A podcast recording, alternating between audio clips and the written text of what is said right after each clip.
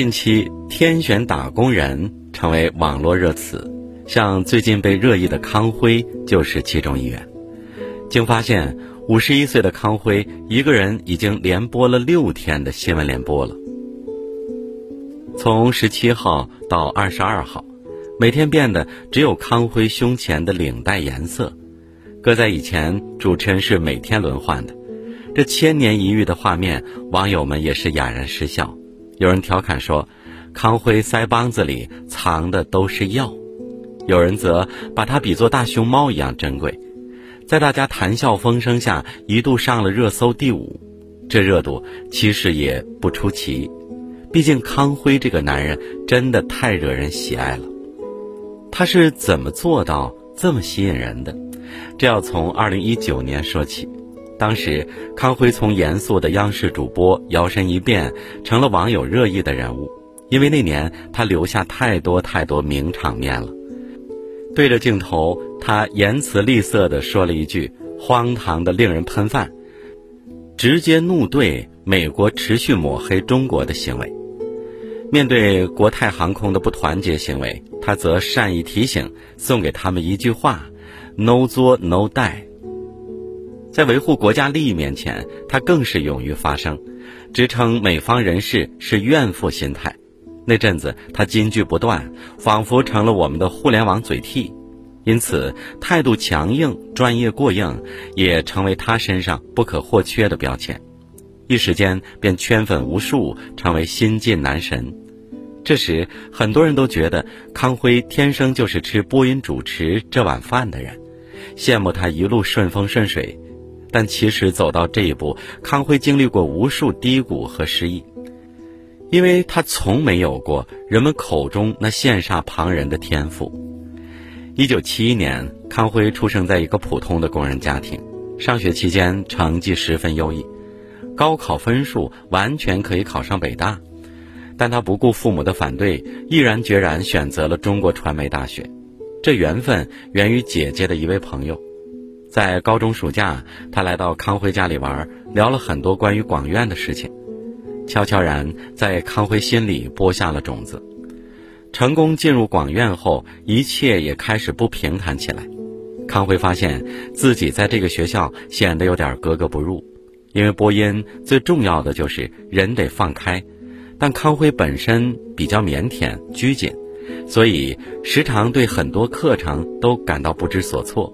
像第一堂专业课是语音训练，他总是不过关，经常被老师当差生罚留堂。还有一点是他的发音，由于之前没有任何播音基础，康辉连最基本的拼音都发不准。当梦想变成了现实，才发现这里面有多残酷。久而久之，康辉开始怀疑。我是不是真的不适合播音主持专业？这样的念头让他在无数个夜里都练习着深情转戏的说辞。不过，当太阳升起的时候，康辉还是会硬着头皮去上那该死的专业课，即使万般煎熬，但依然坚持。在自传《平均数》中，康辉也提到过为什么会这个样子。做这一行，我没有耀目的外表，也没有异于常人的天赋，有的只是不甘人后的那点好强。他永远相信，只要够努力，我就做得到。社恐，性格内向，那就找地方多上台。北京高校有一个最恐怖的舞台，叫广院小礼堂，被学生称为全世界最艰难的舞台，因为无论是谁，都会被观众毫不留情的起哄。他是公认的试金台，康辉想都没想，一有机会就往台里上，唱歌、配音、主持比赛，一次次坚持，一次次调整，终于康辉听到了掌声，也熬出了稳重的心态。还有普通话不标准，那就往死里练。一个人的时候，他常常把啊、喔、呃这些基础发音挂在嘴边。就连放假在家，嘴里也念叨着这些。邻居小孩见他这样，都忍不住吐槽一句：“你在大学里就学这些，我在幼儿园就学过了。”渐渐，康辉发生了潜移默化的改变。在一次语音测试中，他拿到了全班唯一的满分。这也意味着他的努力得到了兑现。从追梦到流堂，再到满分，这过程说着轻松，里面藏了多少崩溃和痛苦，只有他自己知道。不过我们能知道的，就是康辉选择了什么，就会用自己的方式坚持热爱下去。一九九三年，康辉大学毕业后进入了央视工作。曾经那个内向有口音的播音差生，现在成了专业第一的优秀毕业生。他的目标也开始定为新闻联播这个业界最巅峰的舞台。但十三年了，这事儿连一撇都没。不过他从没颓废过，反而无论主持什么节目，他都要求自己保持状态。他相信机会是偶然的，需要时刻做好准备。直到二零零六年，三十四岁的康辉终于迎来上新闻联播的机会。突如其来的消息让从业十几年的他也有点措手不及。幸好结果是顺利的，不俗的表现也得到了同事们和领导的肯定。正当康辉觉得自己与梦想越来越近，没想到他再也没有被安排上新闻联播了。带着满脑疑惑，他反复看那晚的重播。找出表现不佳的地方，发现自己在镜头前有一种怯生生的感觉，特别在新闻联播这种需要强大气场的地方尤为明显。于是，在往后的工作，他继续沉下心来打磨自己。